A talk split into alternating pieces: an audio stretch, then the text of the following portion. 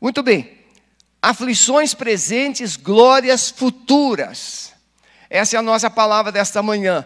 Nós, eu tenho perguntado sempre, irmãos, a, a, o coração do pastor, do pregador, vive um momento assim bastante desafiador. O que pregar em dias tão difíceis? E muitas vezes o nosso coração, ele se inclina a querer pregar muita palavra dentro da realidade emocional, é, dos problemas existenciais que as pessoas estão enfrentando. Só que, por exemplo, Jesus, quando os discípulos sinalizaram que aquele pão, que aquela, aquela oferta, aquele sacrifício da mulher deveria se dar para os pobres, Jesus disse: Os pobres sempre tereis mas a mim não terei sempre. O mundo, eu vou falar isso daqui a pouquinho. O mundo sempre vai lidar com as tempestades e com as aflições. Isso é inevitável. Todo casamento, toda família vive momentos de glória, momentos de alegria, momentos de conquistas, mas também vive os desertos. E para os momentos de glórias, você não precisa fazer muito apelo, terá sempre alguém perto de você. Mas para os momentos de deserto, você pode não ter ninguém. E é nessa hora que você precisará do poder de Deus. Porque Deus nunca se ausenta, Deus nunca falha. Mas você, por não ter convivido, desenvolvido uma intimidade com Ele nos bons dias, você não percebeu e não conseguiu captar a presença dEle, a voz dEle nos momentos difíceis. E por não captar a voz dEle nos momentos difíceis, você pensa que Ele não se importa. Mas Ele se importa. Apenas você não está preparado para ouvir a voz dEle. Então, a nossa palavra hoje, ela vem com uma proposta de nos sinalizar três coisas. A primeira, a nós, as nossas aflições têm uma causa. As nossas aflições exigem de nós posicionamento espiritual ou preparo espiritual. E as nossas aflições estão com os dias contados. Então veja, tem uma causa, exige preparo, mas nós podemos ter esperança, porque essas aflições não falarão mais alto o tempo todo, e nem no final dos tempos. Três pontos, né? Ouviram? Os pastores ficam aqui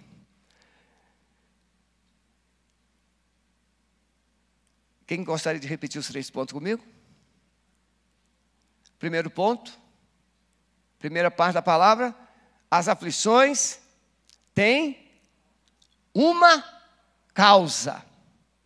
As aflições exigem preparo espiritual.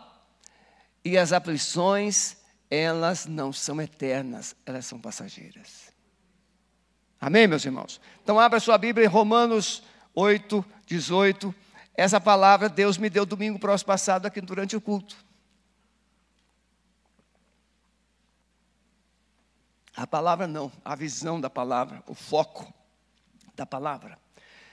Porque para mim tenho por certo que as aflições deste tempo presente não são para comparar com a glória que em nós há de ser revelada. Vou ficar só com esse versículo, mas eu, a leitura vai até o verso 28. Sabemos que todas as coisas concorrem para o bem daqueles que amam a Deus, daqueles que são chamados pelo seu decreto. Como igreja, por exemplo, nós vivemos momentos bons, momentos assim de festa, momentos de grande alegria. Mas como igreja nós vivemos momentos de desafios. E como reagimos nos dois momentos? Diferente? Nós temos dificuldades de sermos otimistas quando os momentos não são muito bons. Por exemplo, você abre a cortina do seu quarto está chuviscando ou está muito nublado, está escuro, o que que verbaliza? O tempo está ruim, feio. Aí você abre a cortina e o sol está brilhando. O que, que você verbaliza? O dia está lindo. Veja, nuvens e sol faz com que você tenha conceitos diferentes do dia. Mas nuvens e sol podem determinar o dia que você vai viver? Mas você disse se o dia está lindo e se o dia está feio. Por quê? Porque dia lindo é quando você pode fazer o que você quer. E dia feio, ruim, é quando você está sendo impossibilidade de fazer algumas coisas que você gostaria de fazer. Como igreja, nós caminhamos os dias maus com a mesma determinação. Por exemplo, você projetou aí multimídia a caminhada da igreja? Você pode fazer para mim a caminhada da igreja? Hoje nós estamos com 55%. Qual domingo do mês?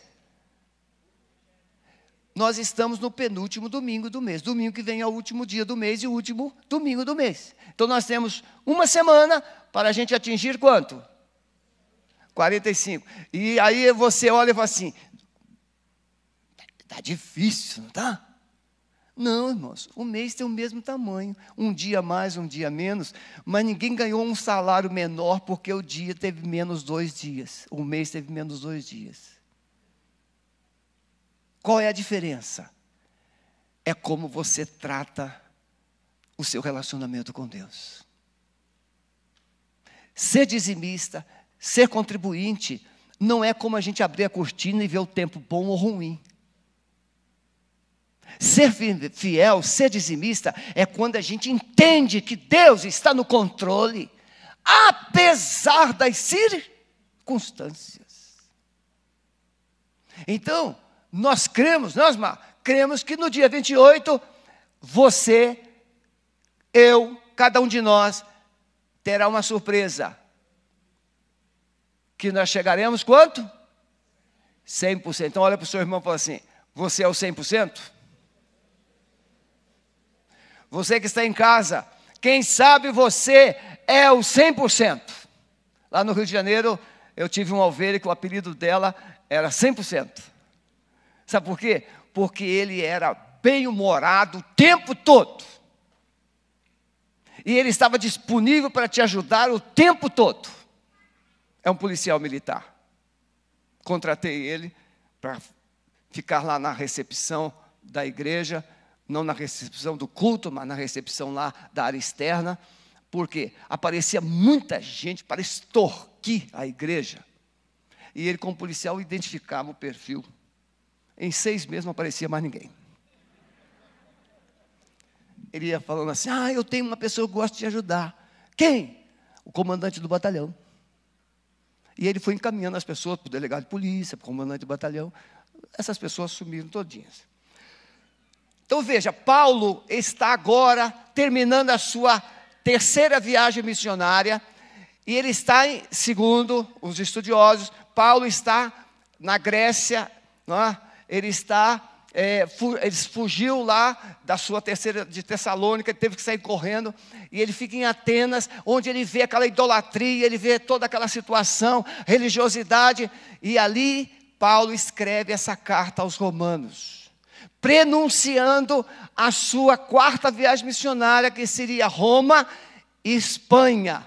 Então, nessa visão de viagem missionária, Paulo, ele vai preparar os cristãos em Roma, que ele não havia plantado, que Pedro não plantou. A igreja em Roma foi resultado dos cristãos fugitivos que foram chegar lá e eles pregaram e surgiu a igreja em Roma. Então, Paulo escreve essa carta e é considerada a carta mais completa da Bíblia. Segundo estudiosos, essa carta era, ela, ela era usada em várias universidades para o curso de direito, para discutir vários aspectos da conduta, do direito, da justiça. Então, Paulo está encerrando essa viagem, mas ele está sinalizando um propósito de levar o evangelho a Roma e de levar ou de chegar até é, a Espanha. Paulo, então, ele vai mostrar nessa introdução a condição humana. Irmãos, as aflições presentes e essa expectativa de glória futura, Paulo vai mostrar, dentro desse bojo, dessa, dessa introdução, o que é que está acontecendo no mundo. O que é que está acontecendo com a família, com, a, com as pessoas, o que, é que está acontecendo? Então ele vai mostrar que a condição humana fora de Cristo é desastrosa. O ser, o ser humano hoje, ele vive com uma perspectiva de satisfação insaciável. E Paulo diz assim, no capítulo 1, verso 21, porquanto tendo conhecido Deus, não glorificaram como Deus, nem lhe deram graças, antes em seus discursos se desvaneceram e o seu coração insensato se obscureceram. Eles se consideraram sábios, Paulo vai mostrar que essa proposta de ir a Roma e de chegar à Espanha exigiria uma igreja forte em Roma. Então ele já está preparando uma igreja forte em Roma, uma igreja estruturada, uma igreja de fé, uma igreja fundamentada na palavra, uma igreja que crê no poder do evangelho. Por isso ele fala no capítulo 1, verso 16 e 17: Eu não me envergonho do evangelho, porque é o poder de Deus. Então Paulo procura fundamentar, e meus irmãos, para uma igreja hoje, responder os desafios, responder às instabilidades humanas, às instabilidades da sociedade, às instabilidades governamentais, essa igreja precisa ter fundamentos sólidos. Não é uma igreja que vive nas asas da moda, do, do momento. Não, ela tem fundamentos. E ele vai dizer que esse fundamento é Cristo. Uma igreja existe para fazer missões, uma igreja existe para ter foco nos perdidos. A igreja, meus irmãos, eu falo isso aqui com tanta frequência. Você não foi salvo para ficar olhando para o seu umbigo e dizer assim: eu vou para o céu, eu vou para o céu. Sim, Deus já sabe que você vai para o céu, Ele já te preparou o lugar, mas enquanto você não vai para o céu, leve mais alguns. Testemunho para alguns. Porque às vezes, meus irmãos, a gente só fica satisfeito porque já estamos com o carimbo do nosso passaporte. E quantas vão ficar para trás? Às vezes da mesma família. Então a igreja, ela é organizada e ela precisa ser fortalecida para que ela possa levar os que ainda não estão inscritos no livro da vida. Então a igreja fortalecida, tal qual a igreja de Antioquia, uma igreja quase de gentios, mas agora se torna uma base missionária por causa do amor aos perdidos. Barnabé, quando chegou em Antioquia, ele viu a graça de Deus sobre a igreja, ele viu o favor de Deus, ele viu o amor de Deus. Mas para isso acontecer, irmãos, precisa haver unidade. Não é um quer uma coisa, outro quer outra, não convergência de propósitos, um só coração, uma só fé, um só Deus, um só um caminho, um propósito. Então Paulo trabalha a unidade da igreja em Roma, mesmo sem conhecer os cristãos de lá. Ele vai mostrar que o pecado é universal, todos pecaram. No capítulo 3, ele vai mostrar que não há um justo sequer. E no verso 23, ele diz: Todos, todos pecaram e afastados estão de Deus. Paulo mostra à igreja de Roma a depravação humana. Irmãos, Paulo está onde? Paulo está em Atenas. O que, que ele vê em Atenas? O que tinha em Roma. Era igualzinho. Roma ainda era pior. Atenas tinha mais de 30 mil divindades. E Roma também. Só que Roma era a luxúria do pecado. Prostituição. Irmãos, dos imperadores romanos, a história sinaliza apenas dois que não tenha tido práticas homossexuais, prostituição sem limites. Somente dois. Paulo manda essa carta para uma igreja, tal qual a igreja de Éfeso, para fundamentar a igreja, para fortalecer a igreja, para encorajar a igreja, para que ela tivesse a visão real. Nós estamos no mundo, como diz Jesus no capítulo 17 de João, mas nós não somos do mundo. O mundo vos persegue porque antes perseguiu a mim. O mundo vos odeia porque antes me odiou a mim. Irmãos, não podemos ser diferentes de Jesus. Ah, a gente quer carinho, a gente quer elogios, a gente quer bajulação. Irmão, Jesus não teve isso. Jesus disse que nós estaríamos indo como no meio de lobos. Mas para a gente ser prudentes. Então, essa visão que Paulo mostra à igreja, e a igreja de hoje, meus irmãos, ela precisa ter a percepção correta de que mundo ela está inserida. Templo, irmãos, é bom ter um templo, mas o templo não faz o evangelho avançar. É uma necessidade, veja. Se nós não tivéssemos esse templo, alguém até questiona, mas pastor, por que, Alameda construiu um templo assim, tão caro? Pois é, nós estamos no meio de prédios. Você, você acha que nós estaríamos funcionando aqui se fosse um barracão? A polícia já teria vindo aqui fechar. É prédio ali, é prédio ali, é prédio aqui. Por causa da acústica. Então aqui a gente pode cantar, pode gritar, pode fazer vigília, pode fazer tudo, porque tem acústica. Então custou caro, porque nós queríamos uma igreja no meio de uma selva de pedras. Com poder e autoridade para funcionar. E hoje essa comunidade que antes, até pouco tempo, odiava essa igreja, essa comunidade respeita essa igreja, por quê? Porque essa igreja funciona sem perturbar socialmente falando, mas ela transmite uma mensagem de autoridade e poder nessa comunidade. Quando as, os vizinhos veem os nossos guardinhas vigiando os carros, eles sabem que os, as entradas deles também estão sendo vigiadas. Então, Paulo vai mostrar que esse sofrimento tem uma causa como o seu sofrimento, o meu sofrimento, o sofrimento da sociedade, o sofrimento do país tem uma causa. Veja, irmão, nós estamos no, numa pandemia e o mundo briga, o mundo briga. A política intriga, confusão, picuinhas para todo lado. Por quê, irmãos? Porque política é assim: eu destruo você, para eu prevalecer. Jesus não, irmãos. Jesus, ele deixou-se sacrificar para que você pudesse crescer. João Batista, quando viu Jesus, ele, ele disse: é necessário que ele cresça e que eu diminua. O cristão pensa diferente do mundo.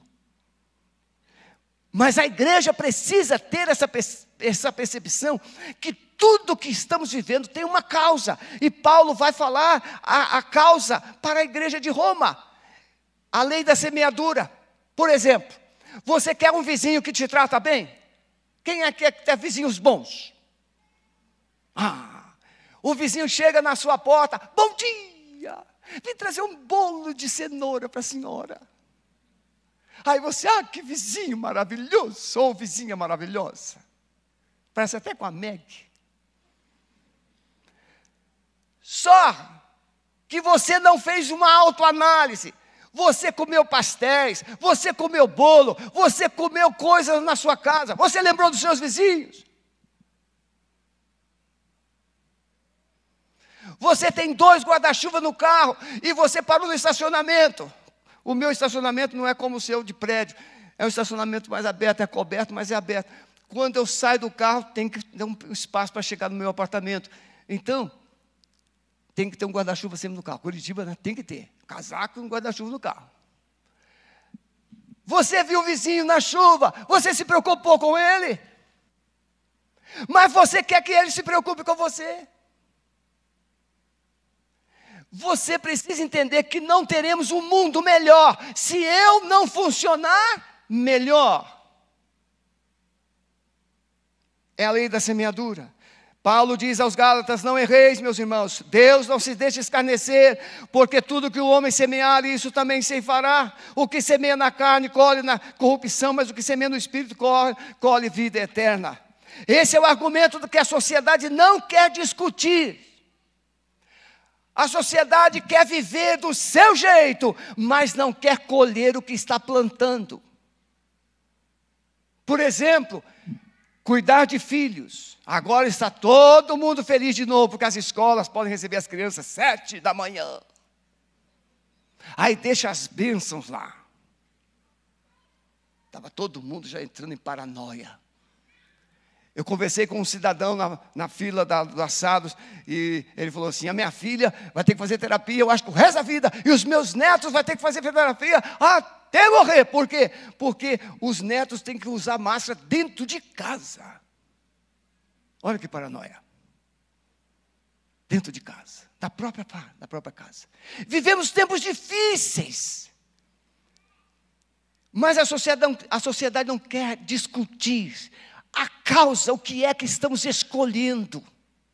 Nós queremos um governo lícito, mas cada um, se puder, dar um jeitinho para pagar menos imposto, para burlar as regras.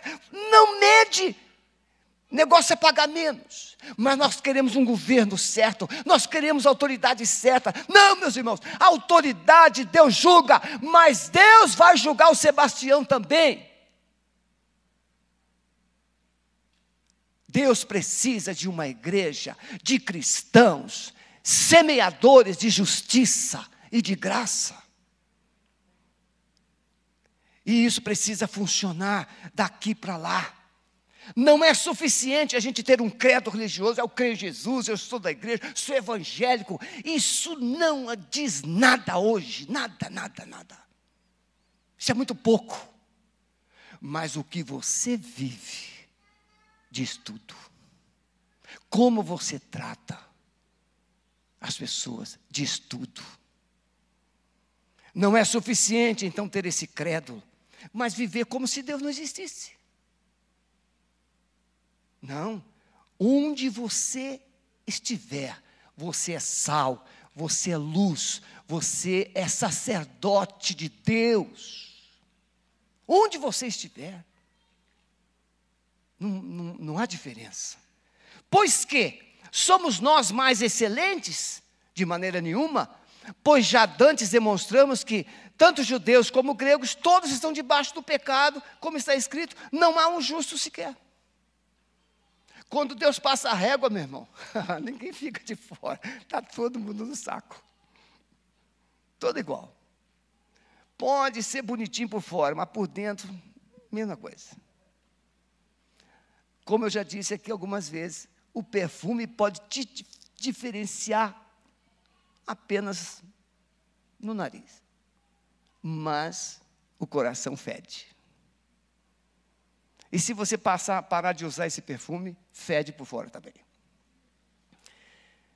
O pecado não somente condena, mas escraviza, domina.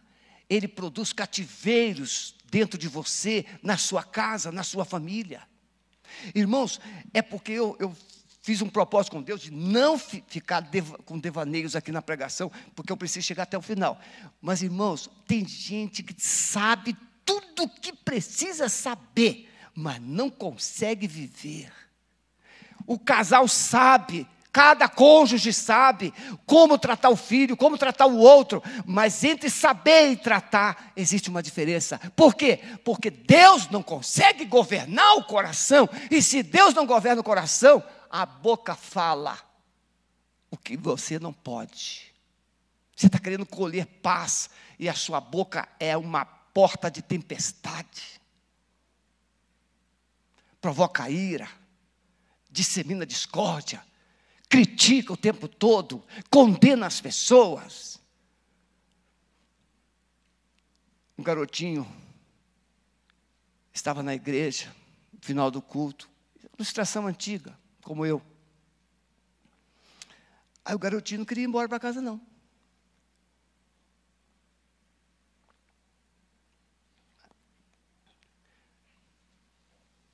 Ficou lá sozinho no banco. Aí o diácono chegou, meu filho, tem que ir embora, fechar a igreja. Não, não vou não, vou morar na igreja. Aí chamaram o pastor. O pastor chegou, meu filho, o que, é que houve? Não quero morar na igreja. Mas por quê? Porque aqui papai passa a mão na minha cabeça. Fala, fala baixinho comigo. Até me dá elogios. Mas na minha casa, grita comigo o tempo todo. Me bate por sem motivos. Eu quero morar aqui. Aqui o papai é bom.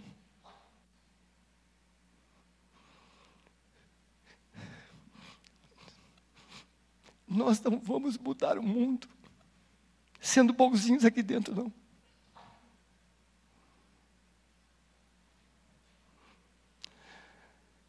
A única forma de mudar o mundo é você ser filho de Deus lá no meio daquela sujeira lá. No meio daquela perversidade, no meio daquela corrupção. É quando o corrupto chegar para você e fizer uma proposta absurda, você falar assim: se você falar mais uma coisa, eu vou te denunciar. Para atrás de mim. Irmãos, não é difícil mudar o mundo. Difícil é convencer o mundo que precisa mudar. Religião e pecado, irmãos, estão de mãos dadas. E ambas produzem apostasia, gente indiferente, gente fria, gente com muita liturgia, mas sem Deus nos lábios e no coração.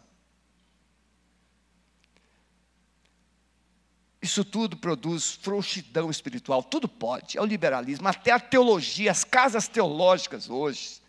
O negócio é a teologia liberal, não é mexer muito com o pecado, não é mexer muito com, com as pessoas. É por isso que hoje virou, o púlpito da igreja virou um lugar de terapia.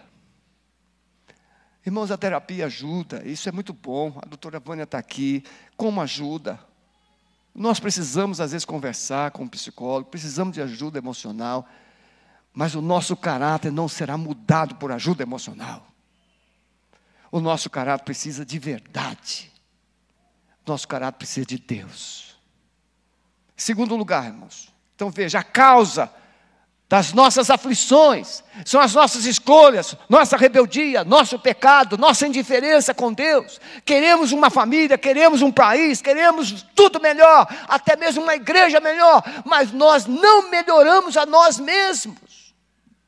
Segundo, entender que o sofrimento deste tempo presente não pode anular a esperança da glória.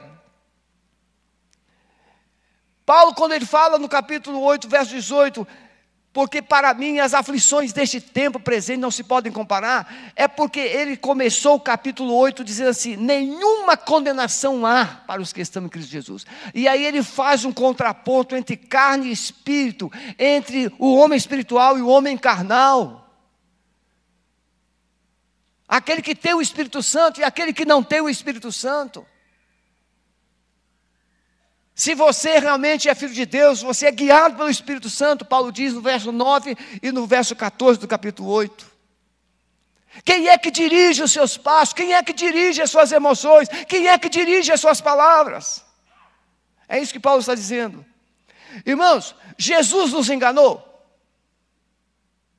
Jesus pregou um evangelho bonitinho para a gente, barato. Assim, não, vem que eu vou curar vocês, vou resolver os problemas, você vai prosperar e a sua família não vai ter nenhum espinho na carne, nenhum sequer. Ainda que a sua mulher ou o seu marido tente, eu faço assim, espinho, está tá queimado em nome de Jesus. Foi isso que Jesus prometeu, irmãos? Não, irmãos. Capítulo 16 do Evangelho de João, ele começa dizendo que se alguém julgar matar um de nós, vai pensar que está fazendo um serviço a Deus. No capítulo 16, Jesus fala da promessa da vinda do Espírito Santo. No capítulo 16, Jesus faz um discurso lindo. Mas ele chega no final do capítulo 16 e ele diz assim: Tenho-vos dito, tenho-vos dito estas coisas para que em mim tenhais paz. No mundo tereis aflições. Qual é a parte do versículo que a gente cita? A segunda. No mundo tereis aflições, mas tenha bom ânimo, eu venci o mundo. É essa parte que a gente cita. Mas a primeira é: tenho-vos dito estas coisas, para que em mim tenhais paz. A paz que você tanto busca está na pessoa de Cristo. Porque no mundo é essa confusão que está aí.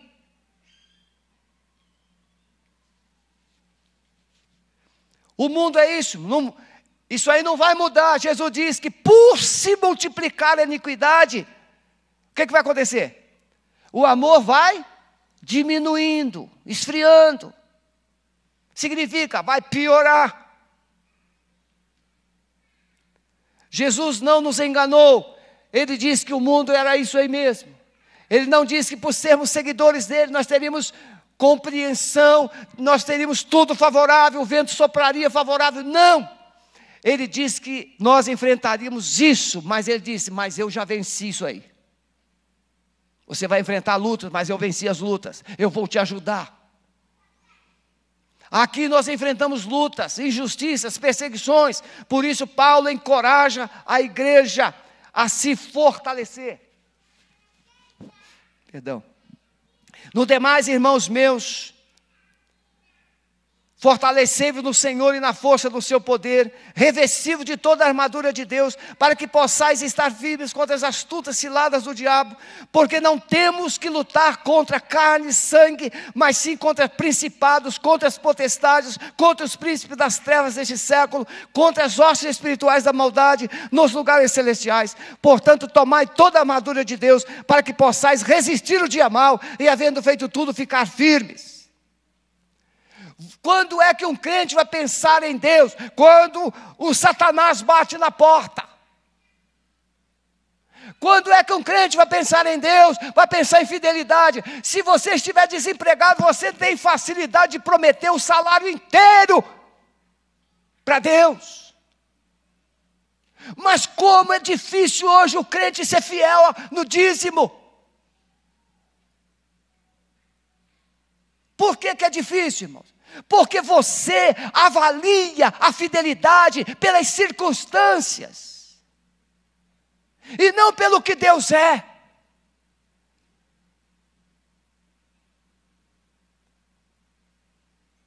Paulo diz assim: fortalecei-vos no Senhor. Eu preciso me fortalecer. Isso aqui é como academia.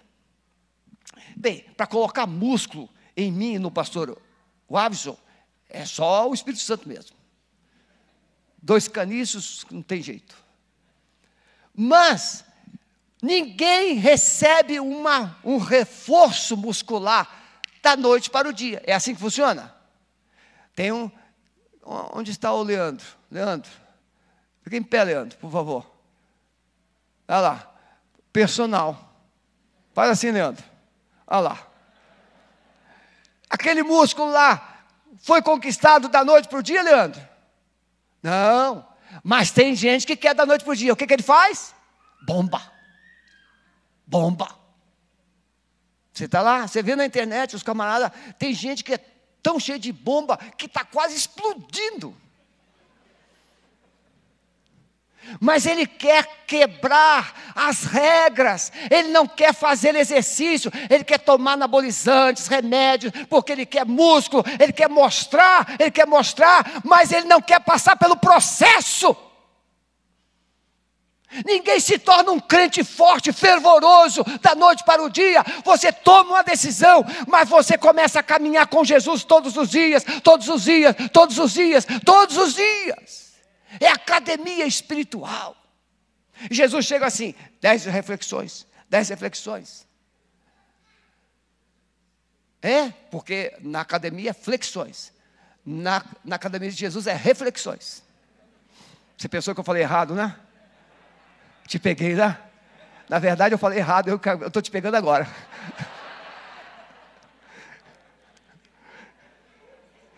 Deus sempre me dá uma saidinha, né? Mas aí ele fala assim: você precisa refletir e não ficar tomando as, decisões, a revelia. Músculos espirituais, irmãos, custam caros. Nada de anabolizante, não tem comprimido de fé. Agora eu vou tomar um comprimido da fé, que eu vou enfrentar o meu patrão, eu vou enfrentar o fulano. Não, não tem comprimido.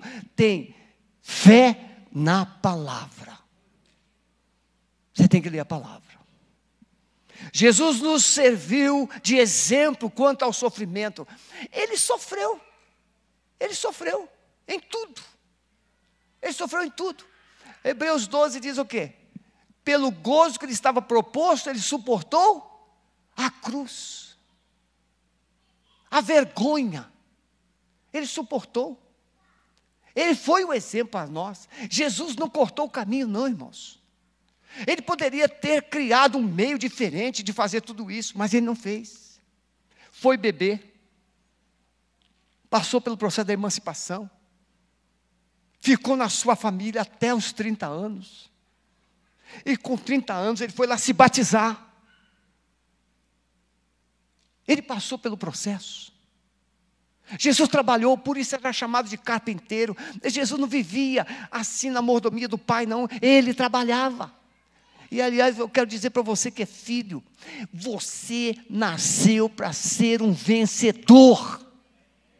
Eu lanço uma palavra aqui de autoridade, de bênção na vida de todos os filhos dessa igreja. Você que nos escuta, você é um vencedor. Você não foi chamado, você não foi levantado para ser um perdedor. Você foi chamado para ser um conquistador.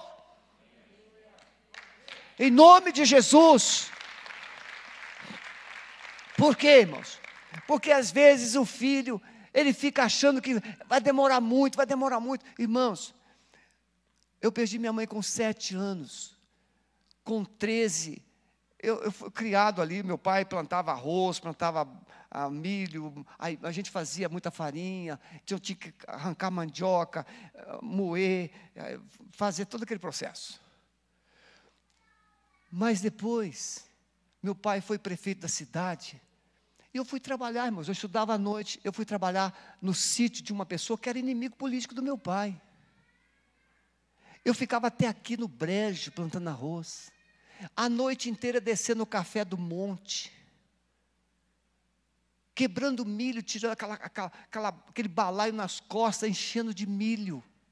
Sem camisa. Mas eu tinha o meu dinheirinho. Às vezes meu pai viajava, minha madrasta falava assim: Sebastião, não tem, não tem carne. Eu assim, mas eu tenho. Ia lá no açougue e comprava. É difícil? É. Aí fui para o Rio de Janeiro com 18 anos. Não consegui o serviço militar, que eu queria ser tanto paraquedista. Por quê? Porque eu tinha que tratar de algumas cárias, e eu não tinha dinheiro para tratar as cárias. Sobrei. Fiz prova para os Correios, passei. E fiquei do... com 30 dias nos Correios, eu fui convidado para ser auxiliar do meu chefe. Um ano e meio depois eu era chefe dele. Nunca foi fácil. Doze anos de chefia. Eu pedi demissão para ser só pastor. Ganhava um salário mínimo e meio como pastor. Com João Brito com cinco anos e meio e a Lília com um ano e meio. Abri mão de plano de saúde e tudo. Não foi fácil. Mas Deus deu força para prosseguir e chegar até aqui. Pode não ser fácil começar, mas se você não começar, nunca vai chegar. Tem que começar. Ninguém nasce forte, nasce bebê. tem que começar, tem que se fortalecer, tem que desenvolver. Não estou bravo, não, estou entusiasmado. Tá bom? O mundo está gemendo, irmão, diante das nossas aflições, diante dessa confusão. O mundo não sabe mais o que a quem ouvir. Irmãos, eu não ouço jornais na televisão há mais de dois anos. Cancelei meu pacote de televisão, eu só tenho Netflix e, e YouTube. Por quê, irmãos? porque eu sou seletivo em quem eu devo ouvir. Eu tenho muitas fontes para eu saber o que está acontecendo no mundo. Não preciso ouvir esses canais com notícias fabricadas, montadas, onde constrói uma ideologia do inferno na sua casa. A igreja precisa ter um posicionamento espiritual em relação à mídia. Parar de ouvir gente que é instrumento do diabo dentro da sua casa, destruindo, gente brigando dentro de casa por causa daquilo que está ouvindo na mídia. O mundo está nessa confusão. A vaidade humana chegou a um limite insuportável. Irmãos, eu estou falando aqui, eu sei que você sabe que isso é verdade, mas às vezes incomoda. Nós temos dificuldade de gastar dinheiro com beleza. As mulheres, por favor, me ajudem aqui. Quanto custa um, um completão da mulher no melhor cabeleireiro lá? Aquele completão. Me ajuda aí, vocês mulheres. Uma bem sofisticada aí, por favor. 500? 200? 200? Quem dá mais?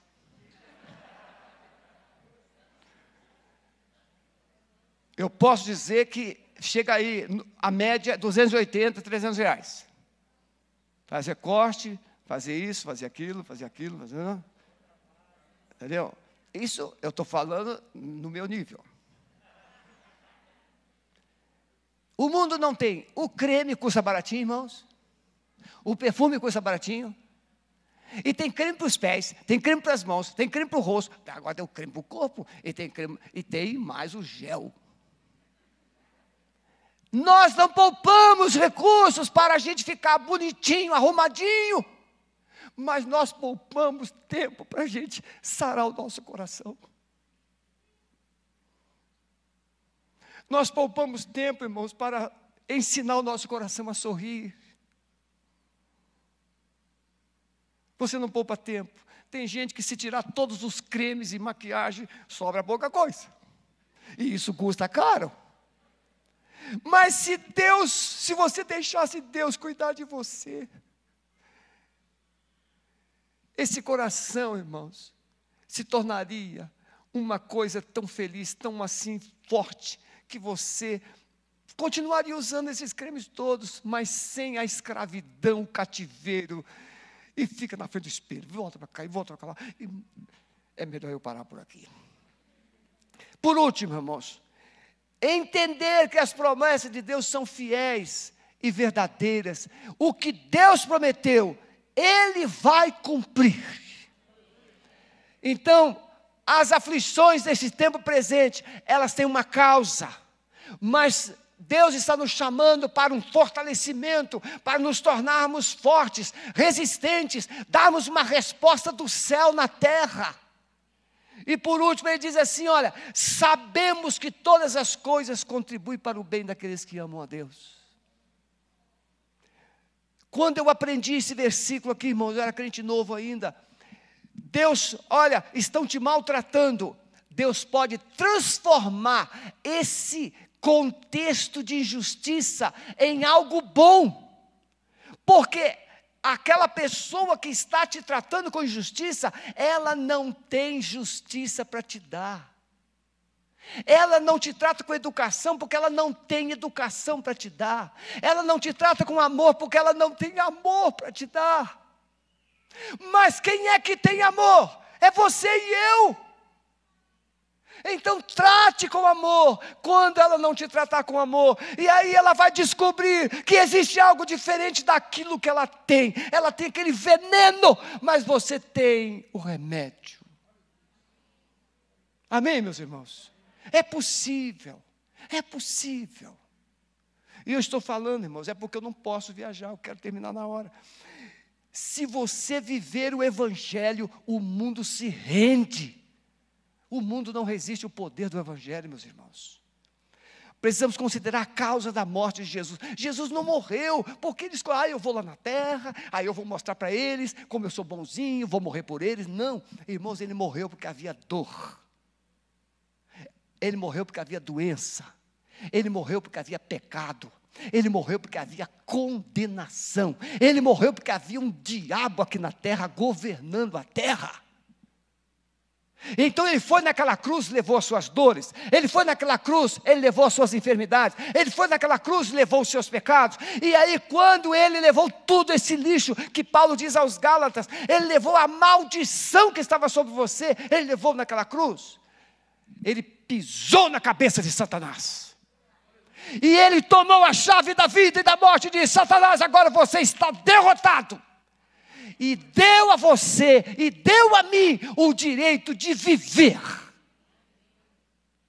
Por isso, ele disse em, em Lucas, ele reprisando Isaías 61, o, o, o Espírito do Senhor está sobre mim, ele me ungiu para, é para fazer tudo isso.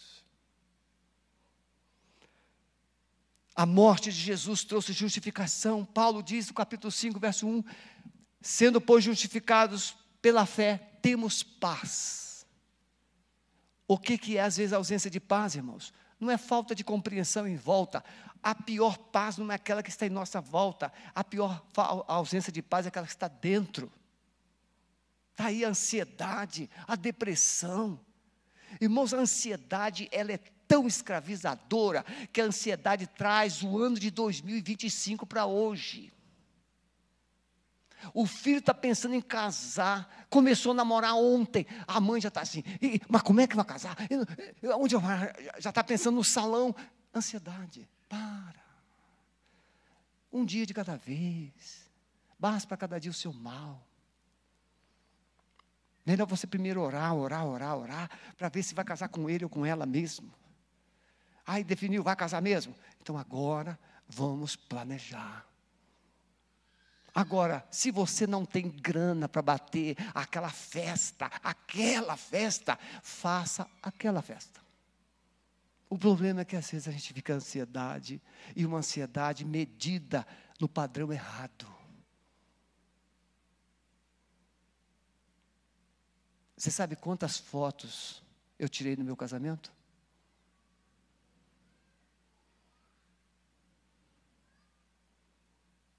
Doze.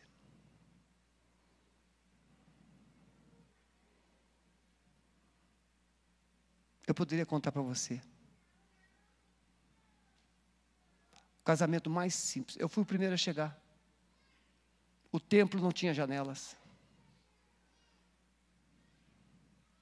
Ainda estava em reboco. A cerimônia, o lugar, o buffet, tudo isso pode ser bonito, importante. Mas o que vai fazer o seu casamento ser resistente, duradouro, é com quem você casa e na presença de quem. Eu estou mais apaixonado do que há 40 anos atrás. Vou fazer agora em abril 40 anos de casamento. Marca aí na agenda para um presentinho. 40 anos. E quando eu olho para a dona Sueli, eu tenho o mesmo carinho, o mesmo brilho nos olhos, ainda vejo as curvas das pernas. Sabe por quê, irmãos? Porque casamento é igual horta. Se você vai lá e tira e não planta, ah, vai acabar. Você tem que plantar, tem que renovar, tem que cuidar. Jardim, não adianta você ficar admirando as flores, elas vão secar. Tem que plantar outras, tem que plantar outras. Muito bem. A vinda do Espírito Santo, Paulo vai dizer que o Espírito Santo intercede por nós com gemidos inexprimíveis. Você pode ser um crentão tradicional, ou muito espiritual, ou avivado, pode ser o que for. O Espírito Santo está dentro de você. O grande desafio é que na hora das provações, das aflições, o Espírito Santo não tem voz em você. mas Ele está intercedendo por você, com gemidos inexprimíveis. A igreja precisa depender do Espírito Santo nesses dias maus, se fortalecer no espírito e não na carne se encher do Espírito Santo, se encher ao curso do pastor Calixto. Vai lá, faça esse curso. O Espírito Santo não somente consola, capacita a igreja, mas também habilita a viver a esperança no meio da desesperança. A igreja traz um gemido do céu na terra. É quando você se ajoelha e começa a chorar em favor de, e não de si. Não há como vencer, superar o sofrimento sem a ajuda do Espírito Santo. O, o Espírito Santo conhece os seus limites, os meus limites. E quando eu paro nos meus limites, Ele me pega pela mão e me leva além. Às vezes não sabemos responder como convém, mas o Espírito Santo coloca as palavras nos nossos lábios. Ele ajuda, Ele nos fortalece temos uma certeza. Olha, presta atenção. Temos uma certeza que podemos vencer o mundo.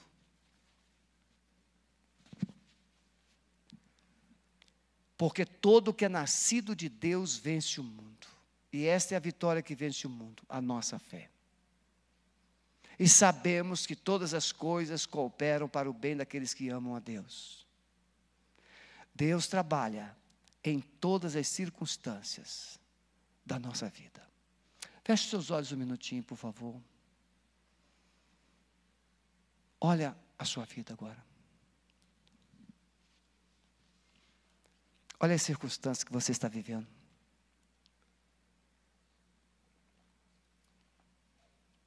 Olha o que está acontecendo.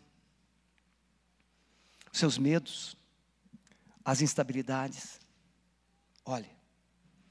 Então, olhou? Paulo diz assim: Que diremos, pois, a estas coisas? Se Deus é por nós, quem será contra nós? Quantas vezes você já leu esse versículo e não entendeu? Você pode ter gente contra você, mas você não percebeu que você tem Deus por você. Você tem Deus por você. E ele já pagou o preço para você vencer. É por ele que você é vencedor. Aquele que nem mesmo a seu próprio filho poupou antes, o entregou por todos nós, como não nos dará também com ele todas as coisas? Ele já pagou o preço da sua vitória. E mais, ele continua trabalhando por você. Olha o que, que diz, verso 33 e 34. Quem tentará acusação contra os escolhidos de Deus? É Deus quem os justifica. Quem os condenará? É Cristo quem morreu e antes ressuscitou dos mortos, o qual está à direita do Pai intercedendo por você. Jesus na cruz realizou uma obra completa, mas agora Ele está no trono, te ajudando a tomar posse dessa obra completa que Ele fez. Ter vitória completa. Você pode ter esperança pelo fato de Cristo te amar. Talvez você não seja amado por muita gente que gostaria. E às vezes até por você mesmo. Mas o texto de Romanos vai dizer: quem nos separará do amor de Cristo? A tribulação, a angústia, a perseguição, a fome, a nudez, perigo, a espada. Como está escrito, por amor de ti somos entregues à morte todo dia. Mas em todas essas coisas, somos mais do que vencedores. Por aquele que nos amou. Porque eu estou certo de que nem a morte, nem a vida, nem os anjos, nem os principados, nem as potestades, nem o presente, nem o porvir, nem a altura, nem a profundidade, nem, nem alguma outra criatura nos poderá separar do amor de Deus que está em Cristo Jesus, nosso Senhor. Talvez seu pai não te amou, sua mãe não te amou, talvez seu cônjuge não te ama como você gostaria, talvez você vive num ambiente de desamor, mas você está esquecendo de quem está te amando.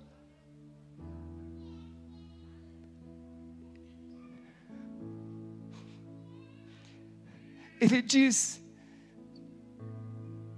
Ninguém poderá separar você de mim. O diabo pode esperninhar. Ninguém pode tirar você das mãos de Jesus. João 10 diz, 27 em diante: As minhas ovelhas ouvem a minha voz, e elas me seguem, dou-lhes a vida eterna, e nunca hão de perecer, e ninguém as arrebatará das minhas mãos, porque o meu Pai que mais deu é mais poderoso do que todos, e ninguém poderá tirá-la das mãos do meu Pai.